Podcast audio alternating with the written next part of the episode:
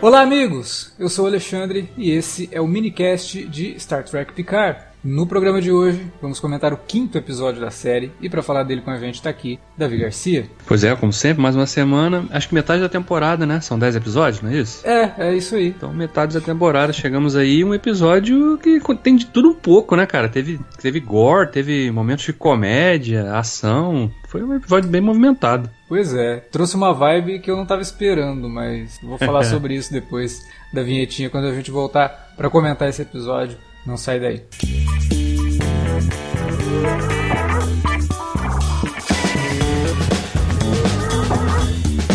Agora, ficou mais fácil ajudar o Cine Alerta a manter o conteúdo no ar e a produzir mais podcasts. Além do padrim.com.br barra cinealerta, onde você pode escolher um valor e contribuir mensalmente e ainda participar de um grupo secreto no Facebook para ter acesso antecipado aos programas, você também pode nos ajudar toda vez que for comprar aquele livro, filme, quadrinho ou o que mais você estiver precisando. É só entrar em cinealerta.com.br/ofertas e conferir uma lista sempre atualizada das melhores ofertas disponíveis na Amazon e em vários outros sites. Você também pode encontrar produtos relacionados aos temas dos podcasts e o melhor, qualquer compra feita a partir partir de um link que você abriu no nosso site já garante uma ajuda pra gente. Ajude o Cinealerta a continuar produzindo esse conteúdo que você gosta. padrim.com.br barra Cinealerta ou faça suas compras a partir de cinealerta.com.br barra ofertas. Fique agora com o podcast.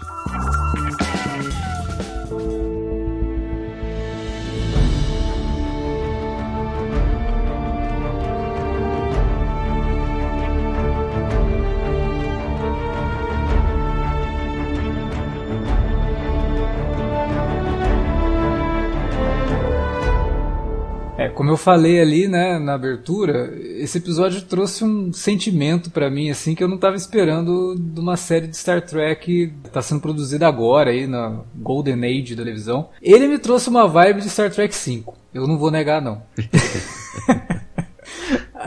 Aquela visita ao Free Cloud ali, que como a gente já havia teorizado já, é realmente um é mais do que aquilo que a gente teorizou, né? A gente tinha falado que poderia é. ser um porto seguro onde vários povos se encontram, né, para diversão e tudo mais. É tudo isso, né? Como se fosse ali uma Las Vegas meio futurista, né? Tem cassino, tem lugar onde você pode se drogar, tem lugar para você bater em robô, tem de tudo, né? Isso me sua nave, né? É, isso me lembrou aquele local onde se passa algumas cenas do Star Trek V que é onde inclusive a tripulação da Enterprise precisa ir e eles, eles têm que entrar meio disfarçados, então a, a Uhura faz uma dança lá para despistar os guardas e o Kirk entrar por trás ali na, na eu, eu, eu fiquei meio assim com esse episódio. E tudo aquilo, né? A fantasia do Picard, a fantasia do Rios. É. Tava numa pegada assim bem esquisita, né? É, tava, tava bem pro, pro lado do exagero mesmo, né? Não só na, na, no figurino, mas até na, na performance mesmo, né? Eu vi o episódio duas vezes, cara. Na primeira vez que eu vi, aquela cena. A primeira cena que o Picard chega ali, que ele começa a falar daquele jeito, como se estivesse forçando um sotaque, né? Sim. Eu falei, cara, que que que é isso? O que que tá acontecendo aqui, cara? Parece, sei lá, eles estão no holodeck, estão fazendo uma fantasia. Não, cara, eles estão num lugar real ali, pô. A segunda vez deu uma melhorada, assim, eu achei menos estranho. É, é, é, esquisito mesmo, assim, ele, ele vai para um lado meio camp, né, meio... É, sim. Bem estranho. Eu falei, cara, porra, nem parecia o Stuart ali, pô. o Stuart mesmo nos momentos mais galhofas do, do nova geração, assim, não são tantos, na verdade, mas ele não, não ficava assim, não, não era uma coisa assim, tão forçada, tão... Realmente, como você falou, camp, né, coisa de filme B, assim, interpretação de filme B que a gente vê aí, é. esses filmes pra televisão, né, então... Por outro lado, o episódio começa de um jeito chocante pra caramba. Porra, pois é, cara. Pra quem viu Voyager, principalmente, a última temporada, uhum. né, o personagem que a gente vê ali morrendo ele, daquele jeito. Ele é introduzido na sexta temporada, na verdade, né? Isso. E aí ele, pra quem não viu Voyager e tal, um contexto, esse Isheb, ele era um ex-Borg que foi resgatado também junto com outras três crianças numa nave que estava abandonada e que só eles tinham sobrevivido. E aí a Seven os encontra, né? Eles vão para são resgatados pela Voyager e tal e acabam é, retomando sua humanidade, digamos, né? Porque eles, eles não são humanos, né? São de outras raças, mas rec eles recuperam a sua, suas características de é, natais, digamos, né? Uhum. E o Sheb ele acaba virando um personagem muito próximo da Seven, né? Porque ela vira uma espécie de mentora dele. É, ela e... vê ele quase como um filho mesmo, né? Tanto que sim, esse episódio é até explorado bastante isso, e é explorado isso na sétima temporada, principalmente no final de Voyager, né? Exatamente. Ele acaba virando um membro da, da frota, né? Porque ele é adolescente quando Voyager termina, mas ele já tá ali meio que encaminhado, né, para fazer os testes para entrar para academia e tal. E a gente vê então agora nesse momento da, da história da Seven que ele de fato tornou isso realidade, né? Ele virou um oficial da, da frota estelar e e acaba tendo um final daquele chocante ali, bem chocante, cara. Chocante, trágico pra caramba e extremamente é, é, gore, né? Como você falou, teve de tudo um pouco, teve gore. Teve gore nesse episódio e de um jeito que poucas vezes a gente viu em Star Trek. E eu digo poucas vezes, é, porque muita gente, eu vi até que foram perguntar pro próprio é, Chabon, né, que é o, o, roteirista da série, sobre, o roteirista e showrunner da série, sobre o gore, né? Falaram, ah, mas Star Trek nunca teve esse tipo de coisa. Nunca, vírgula. Star Trek já teve cenas bastante violentas, é, não é o normal de Star Trek, mas nunca não. Já teve sim, inclusive na própria nova geração, eu não lembro que episódio que é, é não é um episódio lá essas coisas não, mas eu, é, das primeiras temporadas, assim, que tem um personagem que leva um tiro de phaser e tal, e ele começa a dissolver igual aquele a, a última cena do Caçadores da Arca Perdida. Hum. Né? Ele, ele fica com, com, o rosto todo em pele viva e tal. Star Trek tem gore, sim. É, no Star Trek 2, né, no A Ilha de Khan, sobrinho lá do, do Scott fica todo ensanguentado numa cena que é, ele, ele é envenenado lá por radiação e tal. Então, violência tem em Star Trek, só que a gente não está tão acostumado porque é sempre muito é, é, espaçado, né? Então a gente está mais acostumado a ver muita coisa que é mais leve e aí de repente tem uma coisa mais violenta. E própria Discovery também teve algumas cenas mais violentas. Então não é novidade para Star Trek algo violento, só que no, do jeito que foi feito e com o personagem que é um personagem que foi recorrente numa série e tal, é, é bem incomum mesmo, né? Então. Sim. É... E principalmente para ser a primeira cena, né? É, exatamente. Não dá nem tempo do espectador se preparar. Pra, né?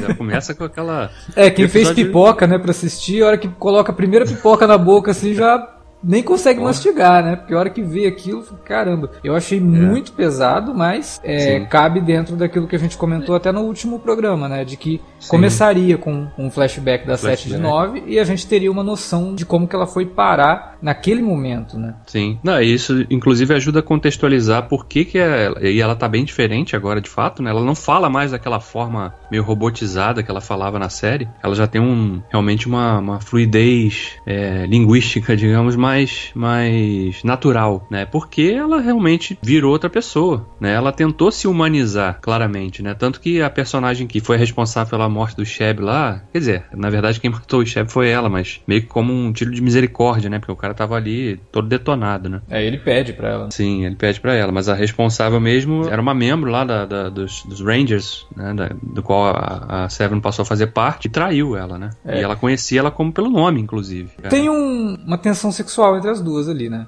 É, eu não sei, eu não peguei muito nessa vibe não, mas... Na última eu... cena das duas, quando a, a 7 de 9 efetivamente acaba matando ela, ela faz umas insinuações que dá a entender que a traição dela foi porque a 7 de 9 confiou a, ao ponto de até se envolver é, romanticamente com ela, assim, eu, eu tive essa impressão. É, na, não, não peguei do jeito isso, não. que ela falou, assim, com ela. Eu acharia até é. interessante, realmente, se fosse é, dentro desse, desse é, âmbito aí. Não, tem, não teve qualquer menção, né? O, porque né, na, na, temporada, na temporada final de Void, nos últimos episódios, eles investem lá num romance tosco, sem sentido dela com o Chakotay, né? Que era o first officer da, da, da comandante, né? A Janeway. Uhum. E eu até achei que eles fossem, sei lá, ter uma menção a ele, porque meio que ela. Eles terminam a série com ela tendo um romance com o cara. eu acho que eu acho que é o, o, autor meio que gente aquilo era tão ridículo que não vamos nem é, mencionar aqui deixa é, vamos fingir que não aconteceu. É. Assim como o romance ridículo também da, da, da Troy com Worth na, na última temporada de Nova Geração né que é uma uhum, coisa assim que sim. tem nada a ver Pois é. E não tem qualquer menção a ele, mas o, o, o Isheb é, de fato foi um personagem importante. E o fato dela carregar esse trauma implica muito da alteração dessa personagem. Quem ela é hoje. O que, que ela viveu nesses 13 anos aí, é. desde aquele evento ali, né? E, e ela realmente sente que ela faz parte de um grupo que tá atuando onde a federação simplesmente largou, largou a mão. Fala, se vocês aí se matem aí. Essa é, região a gente não vai nem fazer nada aí. O Picard até questiona, né? Questiona, ah, mas você se tornou uma justiceira e tudo mais. Fala, não não, É. eu só tô ajudando quem ninguém ajuda. Então, tô... Exatamente. E aí depois ele, né, fala: "Ah, mas o que, que você vai fazer?" Eu vou ajudar alguém que ninguém quer ajudar. Aí ela volta e, né, conte-me mais sobre isso. E ela se interessa pelo, pelo assunto. E principalmente depois que fica sabendo que a pessoa diretamente responsável pela morte do Sheb tava lá, né? Aí Exato. que ela realmente fala: "Não, vou fazer parte da missão" e tal. Então, tem toda aquela aquela sequência envolvendo o, o- a troca, né? Porque finalmente temos o Bruce Maddox aparecendo na série e a nossa esperança de que o ator original, né, do Bruce Maddox havia voltado, infelizmente não é ele, pegaram um novo intérprete que a gente até entende, né? Porque já morreu nesse episódio, então. É, pois é. gente- É um personagem que, né, e ele, ele foi tão aludido. Eu fiquei até um pouco frustrado com isso, porque é um personagem que é aludido desde o primeiro episódio, né? A gente tá no quinto. Uhum. E que tem uma, um, um significado, uma importância pra essa trama aí que a gente tá acompanhando grande. Ele reaparece de fato, mas já morre, né, no, no episódio, né? É, E- ficou uma coisa meio apressada, porque ele Pois só é. serviu pra falar, ó, ela tá lá no Cubo Borg. Pois é, pois é, exatamente. É só E um pra- atalho, né? É e pra fosse- revelar de fato que a, que a doutora Jurati ali é uma double agent ali, né? Ela É. tá agindo ali, com certeza, fazendo, não sei se por, por pressão de perder tudo que ela já tinha conquistado, talvez? Não, mas Então ela fala, ela fala que, que tipo, eu tô fazendo isso porque você não sabe o que eu sei. Eles, o que eles me mostraram, né? Ou seja, a ou lá, né? Que é a- aquela vulcana, que a gente até Uhum. fica imaginando se é realmente uma vulcana, pode ser uma romulana. Quando vai conversar com ela, deve ter mostrado alguma coisa relacionada à questão das inteligências artificiais, do porquê que os romulanos não confiam, é, e no que, que poderia resultar na, na- na- existência, tanto da Daj quanto da doutora Asha, Sold, o que, que isso poderia trazer, né? De forma negativa. Então ela meio que foi. Ela comprou uma, um discurso, né? E, esse- e- e que é uma coisa meio. é, ao mesmo tempo que tem toda essa coisa da conspiração, mas é uma coisa que lembra o- a forma como a sessão 31 aborda também as pessoas, né? Fico Sim, me perguntando se a também. sessão 31 também não tem aí um envolvimento nisso. Um dedinho, né, nesse negócio. Inclusive no próprio ataque a Marte, né? Porque É, é. você faz aquilo, incute aquele negócio lá, a culpa é dos sintéticos, justamente para facilitar a eliminação total dessa suposta ameaça que eles representassem, né? É, e como a gente vê no discurso do filho da Rafi, É, a coisa permaneceu, né? Porque ele, ele pega e fala, não, porque como você pôde defender os sintéticos e tal, como assim você achar que aquilo não, não foi culpa deles? Ou seja, realmente ficou na- na- no coração das pessoas que os sintéticos são uma ameaça. Sim, e os responsáveis por aquele ataque ali que para a federação representa um, um, um- um marco muito grande, né? Meio que como um, sei lá, uma espécie até de 9-11 para eles, né? De, Ah, sim. porque sim. foi um evento testemunhado por muita gente, né? De lugares diferentes e que teve repercussões em larga escala, né? É. E, tem, e, e serve agora como pano de fundo, né? Pra trama que a gente tá vendo aí na, na série do Picard. Mas assim, voltando ao Maddox, eu fiquei um pouco frustrado porque, sei lá, eu queria saber um pouco mais, sabe, da, da coisa dele. Porque ele fala ali pra, pra Jurati, né, na- conseguir, né? Eu Song, né? Ele, ele não chegou a trabalhar com o Song, porque o Song já tinha morrido muito tempo antes, né? É, O aí... Song, o criador do, do Deira, né? Sim. E ele fala que conseguiu, né, replicar o. Replicar, ele não fala, não usa a palavra replicar, mas ele conseguiu criar uma. Ele fala, o termo que ele usa é. São dois seres perfeitamente, imperfeitos, né? Isso, exatamente. É, a a citação ao Sun pode ser só uma questão de que ele usou a, a tecnologia que o Sun criou no, no Data, né? Uhum. É, mas pode significar outra coisa também.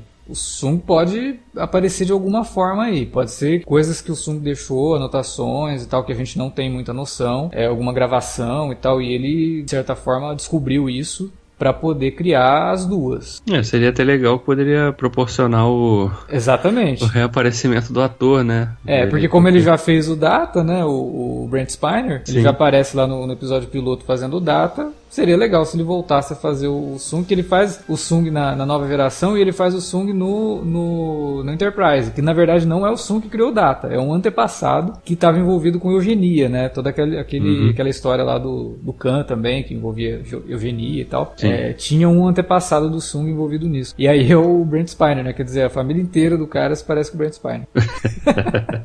É, o, o lance do Maddox, pô, que eu fiquei também frustrado, não só pela, pelo fato da morte, foi, sei lá, eu acho que tudo bem mudar o ator, mas podiam ter tentado pelo menos arrumar alguém mais parecido, né? Um É. ator muito diferente do. Ele tem, assim, algum- algumas características, né? Tipo, o rosto mais alongado e tal. E aí colocaram uma barba nele pra gente ficar até se perguntando em alguns momentos. Pô, mas será que é? Passou tanto tempo, né? Às vezes o cara envelheceu assim mesmo. Mas não, realmente, não é. É outro cara que realmente entrega é o cabelo, né? Porque o, É, muito diferente. o Maddox tinha o cabelo liso, esse cara tem o cabelo né, mais encaracolado. Realmente, Sim. bem diferente. E a gente descobre também que o relacionamento dele com a doutora Jurati é, era romântico, né? Não era um Era. relacionamento de mentor, pai e filha, nada disso. Sim, sim. É, tinha outra pegada também. Inclusive aquela cena ali que ela tá assistindo aquele vídeo do. que ele tá ali, tava recriando os, Os os ingredientes. ingredientes, né? É interessante porque a gente, se a gente lembrar lá no, no episódio que ele aparece lá na, na nova geração, o nono da segunda, é, ele, ele fala em desmontar o data, né? Pra estudá-lo e, e recriá-lo. É, né? Ele não simplesmente queria replicar, fazer um data, ah, bota ali na, na máquina ali que replica alimento e vê se sai um igual. ele queria realmente desmembrar, estudar as partes para é, fazer poder fazer entender um tudo que, que fazia o data funcionar daquela forma, né? Então, tipo, o que, que eu tenho que fazer para que ele seja assim? E aí, É. até a cena do- dos cookies, né, que mostra, você vê que os cookies estão todos, cada um de um tamanho, né, feios e tal. Se ele tivesse mandado replicar, sairia aqueles cookies de caixinha da Balduco, né? Sairia coisa perfeitinha demais. Ele não tá buscando isso, ele tá buscando a perfeição nas imperfeições, porque as imperfeições é que dão individualidade para cada pessoa ou para cada objeto, né? Sim. É, a reprodutibilidade das coisas é o que torna algo sem valor. Por exemplo, a reprodução exata de um vaso da dinastia Ming não tem o valor do vaso original, porque é só uma réplica, é só uma reprodução. o Sim, que torna o vaso tão valioso hoje não é nem o fato dele ter sido feito pela dinastia Ming, mas pelas imperfeições encontradas hoje que o tempo causou e que a mão humana causou quando criou aquilo. É isso que torna algo único, né? Então, aquela cena dele, não, eu quero replicar os ingredientes para pegar os ingredientes, juntar e fazer o cookie, né? Poderia pedir o cookie, mas aí o mesmo que eu fiz para mim seria o mesmo que sairia para você. E isso daí não tem originalidade, né? é só mais uma reprodução. É uma discussão bem interessante e que fala muito da, da condição humana, né? de que ninguém pode viver numa busca constante por padronização. As pessoas têm que agir, é, cada uma conforme o que acredita, o que viveu. Então, cada pessoa tem um jeito único de agir. E você vê que as duas irmãs são muito isso, né? A Daja era de um jeito, a Soldier de outro jeito, completamente diferente. As duas são gêmeas, são, são sintéticas, mas têm sua individualidade preservada. Sim. E aí, características, né? Você vê claramente, embora a gente só tenha visto a Daji por um episódio, mas são, são características bem marcantes que diferenciam as duas, né? É, e o episódio teve esses momentos, né? Acho que o, foi o Frakes de novo que dirigiu o episódio, né? Sim. O Jonathan Frakes dirigiu o episódio. Tem esses pequenos momentos aí que, que falam muito sobre o personagem, né? E, e dão informações importantes sobre eles, né? Você tinha citado antes a conversa, aquela cena da conversa da Raf com o filho, Uhum. e a gente pôde descobrir um pouquinho mais também do que aconteceu com ela, né? Por que, que ela estava isolada naquele lugar lá e... Ela provavelmente passou por algum vício, né? Sim, é, não, ela passou certamente, né? Tanto que ela fala, tô, tô, tô limpa agora, né? E, Isso. e a, própria, a própria chegada do, da nave ali no planeta, a propaganda que aparece pra ela é perguntando se ela queria algum, né? Descolar algum, alguma droguinha ali, né? o, o spam é muito moderno, né? Realmente não é muito diferente do que acontece hoje, né? É, pelo interesse Gente- da pessoa, né? Parece. Exatamente, então achei bem curioso aquilo ali, porque era bem característico, É né? que- o capitão apareceu lá aquela, aquela raça oferecendo serviços de melhoria pra nave, né? Pra, Sim. pra... Inclusive foi até uma, uma outra dica que veio também naquele momento, né? Quando aparece pra Jurati ali um, né? um robô pra ela, pra ela destruir, né? Pra ela matar, né? Uhum. E fala muito ali do teoricamente é a missão dela, né? E pro Elnor, né, que é o amigo do Picard lá que tá servindo de guarda-costas da equipe, não aparece nada, né? Porque ele realmente não tem interesse em nada, não conhece nada. Então ele até se pergunta, nossa, pra mim não veio nada, né? Eu vou falar assim, tinha alguém virar pra ele e falar, meu filho, não reclame. Você tá se dando bem, não sabe.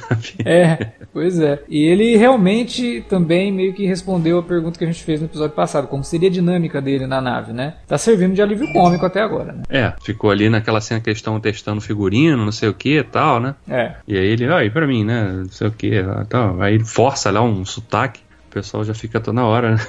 Não, cara, seja você, mas calado. É, pois é.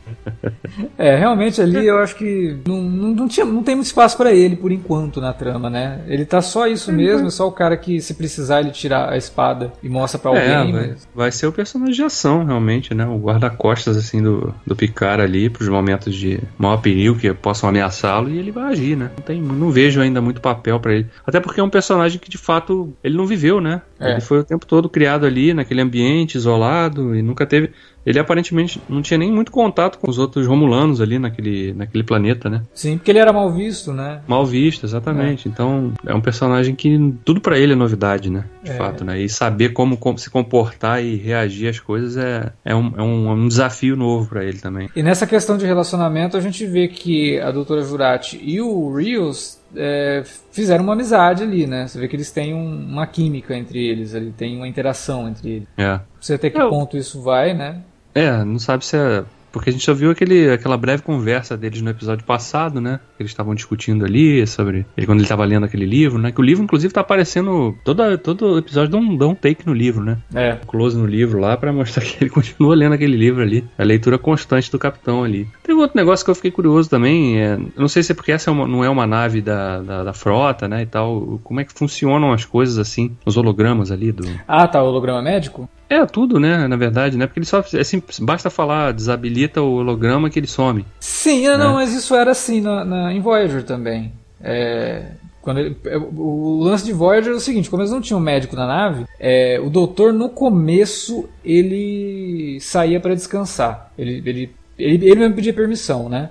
É, por favor, me, me libere. Aí depois ele pegou e pede para alterar a programação dele para que ele sozinho pudesse, na hora que ninguém estivesse precisando dele, se desabilitar. Aí eles habilitam isso e tal. Nos primeiros episódios de Voyager isso daí é, é, explorado. Mas os hologramas são assim mesmo. Eles só aparecem no caso de emergência a partir do momento que não precisa mais. Ou se alguém, se tiver alguém lá com comando na nave, pega e fala não, desabilita aí. A única coisa que me pegou é que assim tava tendo uma emergência médica. Exato, é isso que, eu, isso que eu ia questionar, porque se, se a função dele é agir nesses momentos, né? Pois é. Embora devia ter um bypass desse comando, né? Desabilite aí. Não, peraí, cara, tá tendo uma emergência aqui, não pode me desabilitar. É, e esse comando também não poderia ser dado por qualquer membro da tripulação, teria que ser por um membro é. sênior, né? É, é, e outra coisa, não adianta nada ela desabilitar. Quando ele for habilitado novamente, ele vai contar. É, teoricamente, né? Tudo bem que ela é uma cientista, ela pode entrar no, na, na, programação e, e, tentar apagar, sei lá, cluster de memória. Aí, né?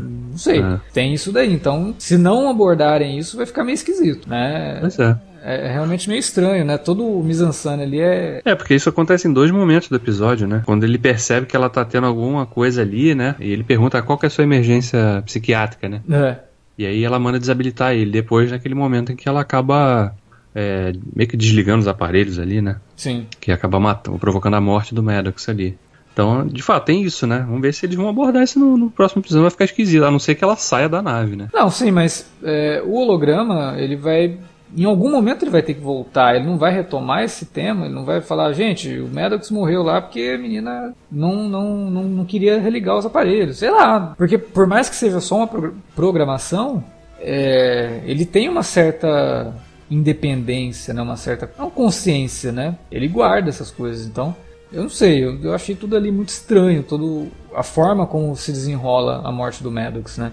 É, vamos ver para onde que vai isso agora. Eu fiquei assim, a gente já sabia, né? Já tava muito na cara que ela ia trair todo mundo. É, mas desenhado lá. É, no bastante. Tem... No terceiro episódio, quando acontece, a gente comentou isso, inclusive, aqui no minicast, né? É. A forma como ela surge de repente lá naquele momento que o Picard estava sendo atacado lá no, no chateau dele lá. Ela surge para salvar e já imediatamente pede para ir pra viagem, na viagem com ele e tal. Então, Agora você estava falando da Raf, né? O ator que faz o filho dela me incomodou muito, cara. É, eu achei bem. Nossa, era uma cena que precisava de ter alguém ali melhor, sabe? Ele... É, ficou, sei lá, ficou parecendo que o cara tava lendo um teleprompter ali. Do... Muito ruim, ficou muito ruim. Ela tava atuando super bem e Sim. o cara, olha, sinceramente, eu esperava um pouquinho mais é, uma série que nitidamente tem uma preocupação com, com isso, né? A gente vê isso nos outros atores ali, tá todo mundo mandando bem e tudo mais. Só que aquela cena me incomodou bastante. E, e a vilã do episódio, né, que é a, a pessoa lá do, do, do, Free Cloud, que é, foi responsável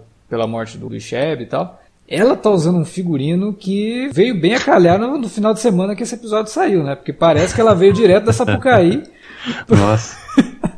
Nossa, ele chega a ser quase meio transparente, né, cara? Assim, tu fala, caraca, é. botar uma personagem pelada aí no, na série aí daqui a pouco, cara. Tava, realmente ficou. E não só ela, né? O figurino todo foi bem carnavalesco, né? Do é. figurino do que o Rios usa ali, com aquele chapéu, né? Todo. De cara com aquele tapa-olho, né?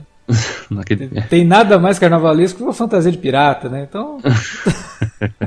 é, tava, tava meio esquisito aquele negócio ali, cara. Tava, essa, essa sequência toda no Free Cloud, ela, ela foi. Acho que o Jonathan Frakes queria se divertir, e eu acho que o Patrick Stewart se divertiu também com sotaque, com aquela forma exagerada dele falar com a, com a Seven Nossa. of Nine, né? Quando ele revela ela.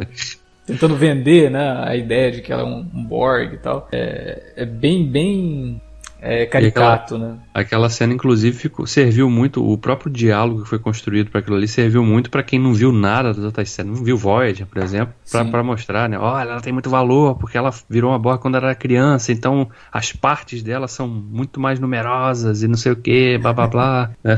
Meio que de forma bem expositiva, contar um pouquinho sobre o passado dela também. É, teve bastante exposição nesse episódio. Já que você falou em Voyager, né? Teve um momento ali que mais pro final, quando ela vai se despedir do Picard, que ela, ela pergunta para ele, né, a questão, ah, teve, nossa, teve um outro diálogo, vou ter que dar uma pausa no que eu tô falando para senão vou esquecer, que é quando a Raf tá falando com o Rios, todo o lance de que, ah, ela tá conversando com o Picard lá, talvez relembrando dos momentos que os dois eram Borg, e aí eles recontam que o Picard já foi Borg, de um jeito tão artificial, Uhum. Né? O Reels pega e fala: Nossa, é verdade, eu havia me esquecido que o Picard tinha sido um Borg também. Não sei é. por que eu me esqueci disso. E eles ainda ficam, né? Mas ela, essa daí é quem? É a 9, no, não sei do que tal? Ela não, ela é a 7 de 9, né? Ah, então ela era uma Borg, né? Sim, ela era uma Borg do quadrante alfa. Ah, uma Borg do a Seven of Nine, uma Borg do quadrante alfa. Porra, né? fala mais aí, cara. Que ela serviu lá pra Janeway, que ela, né? Ficou muito esquisita essa sequência toda. O diálogo é muito ruim, cara. Mas. Eu não sei se foi intencional aquele momento só de ser um, um momento cômico mesmo, mas não funcionou dessa forma. Não. Ficou só esquisito mesmo. Pois é. E aí, voltando, né? Quando ela tá falando com o Picard, que ela fala: quando você se livrou dos Borg, né? Você realmente acredita que recuperou toda a sua humanidade e tal. Aí ele fala: não, recuperei ela, mas tudo? Ele: não. Hum. É, então eu ainda estou em busca disso. E aí quando ela está indo embora, toca uns acordes do tema de Voyager. Eu achei bem legal isso, porque a gente já tinha escutado os acordes do tema original de nova, da nova geração. E agora, com a presença da 7 de 9, até agora, assim, tipo, é, é a única participação dela, né? Não sei se ela vai voltar. Pois é, cara. Se for só isso, vai ficar esquisito, porque venderam, inclusive, a série como ela, como, sei lá, eu achei que ela fosse uma membro regular da, da série mesmo. É, ela, tá, ela apareceu uma... em várias entrevistas junto com o Patrick Stewart, né? Os dois pois ali, é. Não sei. Talvez é. façam como Mandalorian, né? Que vai, vai introduzindo os personagens e aí no final da temporada junta é, todo mundo. Se reúne, né? É, pode ser. É, até porque é. é muito esquisito você ter uma personagem que já foi Borg, numa série que tá falando sobre os Borg, e ela só aparecer numa situação que não tem nada a ver com os Borg, né? Pois é. é. Então, sei talvez, lá. Talvez, não sei, eu, porque a gente até chegou a especular, né? Qual, qual que é a relação dela com o Hugh, né? Pois é, e isso seria é legal nenhuma, também. Não existe nenhuma menção a isso, né? Será que eles tiveram algum encontro, né? Porque, pô, pra ela seria interessante um cara que era um ex-Borg também, né? E que, que deixou aquele ambiente mais ou menos, né? Porque tá lá na, naquele cubo, inclusive. Inclusive, cara, tá vendo, o, ficou parecendo muito aquele, aquele time ali que tava fazendo aquelas, aqueles experimentos bizarros ali na abertura do episódio, né? Uhum. Tirando as partes ali dos, dos Borgs que eles pegavam, né? Os, ou dos ex-Borgs. A gente viu isso, né, no, no, terceiro episódio, né? Sim. Aquela forma, aquele laboratório, né? Eles extraindo todas as partes ali do troço. Será que tem alguma relação, talvez? Então, não sei, porque a gente não pode esquecer que quem tá trabalhando no Cubo Borg são os Romulanos, né? Pois e é. lá no começo daquele do episódio que a gente viu agora, o negócio se passa há 13 anos. E tinha o envolvimento da moça lá que a Seven of Nine vai procurar lá em Free Cloud. Uhum. E ela, pelo visto, hoje não tem envolvimento nenhum com os Romulanos, né? Porque quando ela encontra o, o Maddox e ele fala que a Tal Shar tá indo atrás dele, ela fica meio assim, né? Putz, eu vou ter que chamar a Tal Shar. Ou seja, ela não tem envolvimento com os caras. Pelo menos agora. Mas, é, mas fica claramente passado, parece... sei lá, né? É, sim, pois é, fica parecendo que, sei lá, eles poderiam ser algum, algum uma espécie de chave para tentar entender o que pode existir de ameaça. Né? É, porque assim, os Borg estão sendo desmontados lá no cubo pelos Romulanos, porque os Romulanos querem estudar a tecnologia e tentar aplicar a tecnologia ao que eles têm. Pelo menos é isso que a gente sabe, né? Romulano é tudo segredo, então a gente. No caso do, do, do Sheb, ele foi muito para uma galera que vende peças, né? Eles Sim, pegavam para é. vender, então são teoricamente são propostas diferentes, mas a tecnologia realmente parece, né? Até aquele é. tem, tem uma, um negócio que ela, a hora que ela vai colocar na cabeça do Chevy, a Seven of Nine aparece, né? Que é um uhum. negócio triangular, que era uma ferramenta que a gente viu várias vezes na nova geração na, na, na, nas mãos da doutora Crusher. É, é, uma ferramenta médica aquilo ali. Pode ser só a tecnologia realmente que é parecida, mas uma coisa talvez não tenha a ver com a outra. É, né? pode ser. É, me chamou a atenção só pela semelhança mesmo da técnica ali que eles estavam utilizando para extrair ali os, os implantes ali e tal. Mas de fato, né? Foi um episódio que, como eu falei lá na abertura, cara, ele teve um pouquinho de tudo, né? Ele, mas eu no, no fim das contas eu não sei se, é um episódio que dá aquela liga. Tudo bem, ele desenvolve muita coisa, ele avança a trama um pouquinho, né? Já te coloca realmente no, no não só para se tratar de meio de temporada, mas porque também não dá mais para enrolar muito, né? É. Vai começar a história no nono episódio? Não, né? Sim, foi um episódio de partes boas, mas que não todo. Eu acho que essa, essa, esses gêneros todos misturados ali, que, que o Frakes. Não sei se foi uma coisa do Frakes ou se é o roteiro que mesmo que imprimiu isso né? De, eu, de eu achei que um a, a direção tá um pouco pesada mesmo, sabe? Eu acho que é um pouco pois Freak, é. sim, nesse sentido, porque a direção ele pega pesado nas coisas, ele exagera ao máximo, tom, né? é, pois é, e aí fica tudo com um tom meio estranho. Pois é. Não é comédia, o negócio começa trágico e pesado pra caramba, de repente tá todo mundo dando risada. É muito esquisito, é. realmente. O Frakes errou a mão na direção desse episódio, me lembrando até as porcarias que ele fez, não em Star Trek, mas fora de Star Trek ele dirigiu uns filmes muito esquisitos, né? É, então, sei lá lá, eu achei. Esse episódio eu achei o mais fraco até agora. Apesar de ser um episódio que sim, né? Quando chega no final ali, pô, agora o Picard sabe onde tá a doutora, ele sabe que tá no cubo Borg, ele sabe o que ele tá enfrentando, né? Ele tem uma, um panorama maior do que, que ele pode estar tá enfrentando. E sim, sabemos, né? Tivemos a confirmação da, da Jurati ser uma traidora. Tirando isso, assim, o desenrolar do episódio é muito estranho. É um episódio. Ele, ele começa bem, porque ele já te impacta de uma forma muito positiva, entre aspas, de falar, porra, não, pegaram pesado e vão trazer algo realmente diferente. E é. aí o episódio, sei lá, descamba para outra coisa. É, ele parece que ele não, não sabe exatamente qual é o tom que ele quer abraçar ele quer fazer um monte de coisa ao mesmo tempo, né? É. E as coisas não se. não, não, fica, não ficam harmonizadas, né? E você vê que a, a trama em si não é tão justificável assim para durar tanto tempo, né? É, é. é, só, uma, é só um resgate. Sim. Né? E, e de repente se torna algo, uma outra coisa, sabe? E de repente tem outros contornos, ok, mas é só um resgate. E, e, nisso, sim, eu achei que foi um episódio meio fraco. Para mim foi o pior até agora. É, dos cinco, dos cinco foi o episódio mais. Digamos o mais bagunçado também, né? É, o anterior a gente tinha até falado, né? Ele é um episódio que dá uma pisada no freio, muda o tom também do que estava vindo, tira um pouco a, a urgência que estava vindo na, na, na série, mas não era um episódio ruim. Né? Era um episódio bem estruturado e tal, falava mais do, do, do passado do Picard ali naquela, naquele planeta. Mas esse, sinceramente, eu achei tudo muito estranho. Não foi um episódio que me agradou, não.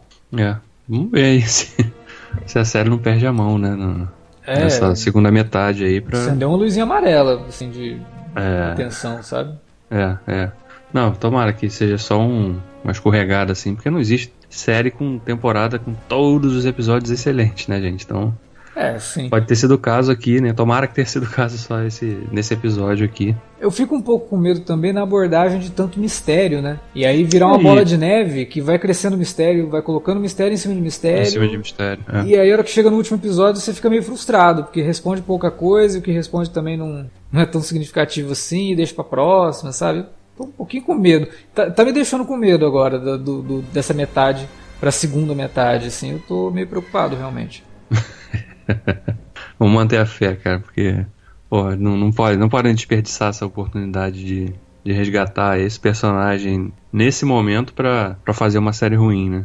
É, Até porque a série é. já tá renovada pra segunda temporada também, então espera-se que pelo menos o gancho lá na frente seja um gancho muito bom, né? É, eu gostaria Se que terminasse, pelo menos assim, fechasse a história dessa temporada e o gancho pra segunda fosse algo diferente, né? Não a continuidade do que a gente tá vendo aqui, porque senão, como eu falei, vai virando uma bola de neve, e aí é. se a série resolve, sei lá, aí cancela depois da segunda temporada e o troço não teve fim, vai ficar pior é. ainda, é. né? Aí fica bem, bem pior. É, porque embora a gente até tenha discutido isso, né, de que eles, claro, estão tentando fazer coisas diferentes agora, né, uma história realmente bem continuada, que você precisa ver todos os episódios, não dá para ver um ou outro, porque não são episódios que se, se resolvem por si só. Mas transformar isso realmente numa história única, para Star Trek é um, é um, acho que é um baque muito grande, né, porque nunca foi, nenhuma série foi assim, né, tinha arcos, né. É, sim. E, mas assim, uma história só, única, por várias temporadas, aí requer inclusive mais dedicação da, da, da do público também, né? E não sei, acho que eles têm que. Espero que eles, que eles façam, encontrem um meio termo nisso aí, nessa proposta. Porque senão é, a tendência não. é que pode até afastar muita, muita gente que nunca viu nada e que. Ah, mas é isso aí, então, então não vou nem ver os outros, né? Porque vai achar que de repente é tudo a mesma coisa. É, o, o a, a, série tem boas ideias realmente, né? E você vê que ela até trabalha visualmente com a própria narrativa. Aquele jogo lá dos Romulanos, é, de, de cartas, né? Que vai são pedaços que vão formando aqueles desenhos, aquelas mandalas, né? Vão uhum. virando cada pedaço para aquelas mandalas serem formadas. É mais ou menos isso que a série está fazendo, é revelando um pouquinho por episódio para que o desenho todo vai se formando ao longo da temporada. Até agora, por mais que eu esteja gostando, sim, de algumas coisas e tal, não acho que seja uma série ruim, mas até agora o desenho ainda não está totalmente formado e a gente já virou metade das cartas. É, pois é. Esse que é o que é o porém, né? A gente tinha, tinha até falado disso, né? Acho que no segundo minicast, né? pô, beleza, estão aqui na Terra ainda, né? Estão reintroduzindo personagens, né? Jogando dicas da, de qual é a trama mesmo e tal, mas ela não, não começou a acontecer, né? Uhum. E aí, quando no quarto episódio a gente vê o Picard indo pro espaço mesmo, tava, ah, agora vai então. Mas ainda não foi exatamente, né? É, pois é. Então, fica esse receio aí, mas. Mas pelo menos foi o que você falou, né? O Picard agora sabe onde a. Porque antes ele não sabia nem onde ela. Não tinha nem ideia de onde a Sold estaria, né? Pudesse Sim. estar, né? E agora ele sabe. Então, pelo menos ele tem um destino, né? pra, pra ir, né? Se é. ele vai chegar, se vai ter alguma coisa no meio do caminho para distrair de novo. Ah, ele vai parar. Ah, eu lembrei que eu tenho que visitar o Will.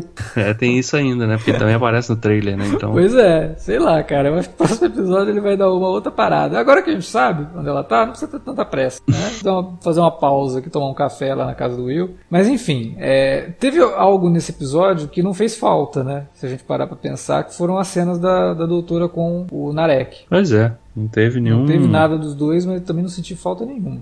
É.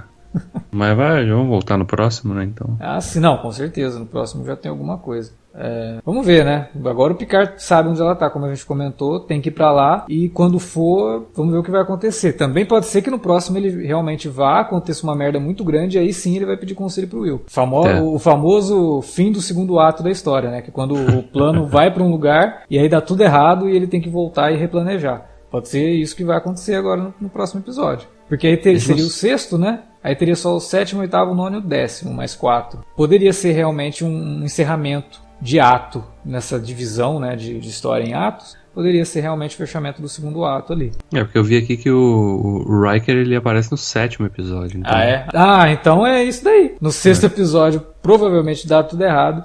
E ele vai lá pedir ajuda pro, pro, pro Will. Tipo, é, porque cara, também a gente, a gente não sabe nem onde ele vive, né? É, pois é. Teoricamente não é na Terra, né? Porque não faria sentido ter que voltar. É porque a gente não sabe também geograficamente o deslocamento que já foi feito, né? Então. Ah, eles estão perto da onde, sei lá. A velocidade dobra faz com que tudo fique perto. Tudo fique perto, né? É verdade. Né? a gente sabe que é uma casinha, né? Ele, pelo que a gente viu no trailer, ele vive lá numa casa, ele com a Diana vive numa casa meio que assim, um lugar bem bucólico, né? Bem isolado. É, que parece ter uma filha, né? E ele tá ali meio que numa espécie de aposentadoria mesmo, né? Porque tá ali com o cabelo desgrenhado, barba por fazer. É. Então, tem isso aí, né? Eu acho que vai ser bem nessa pegada que você falou. Ele vai lá para buscar uma espécie de, de aconselhamento, de, né? Sei lá, você tem alguma. Conhece alguém que falsifique identidade Borg para entrar no. pode ser, pode ser por esse lado, mas sei lá. Então, agora eu só espero que realmente o próximo episódio tire o gosto meio amargo que esse deixou. Porque não foi um episódio à altura do que a gente viu até agora em Star Trek Picard, não, e não foi à altura do que a série se propõe a fazer.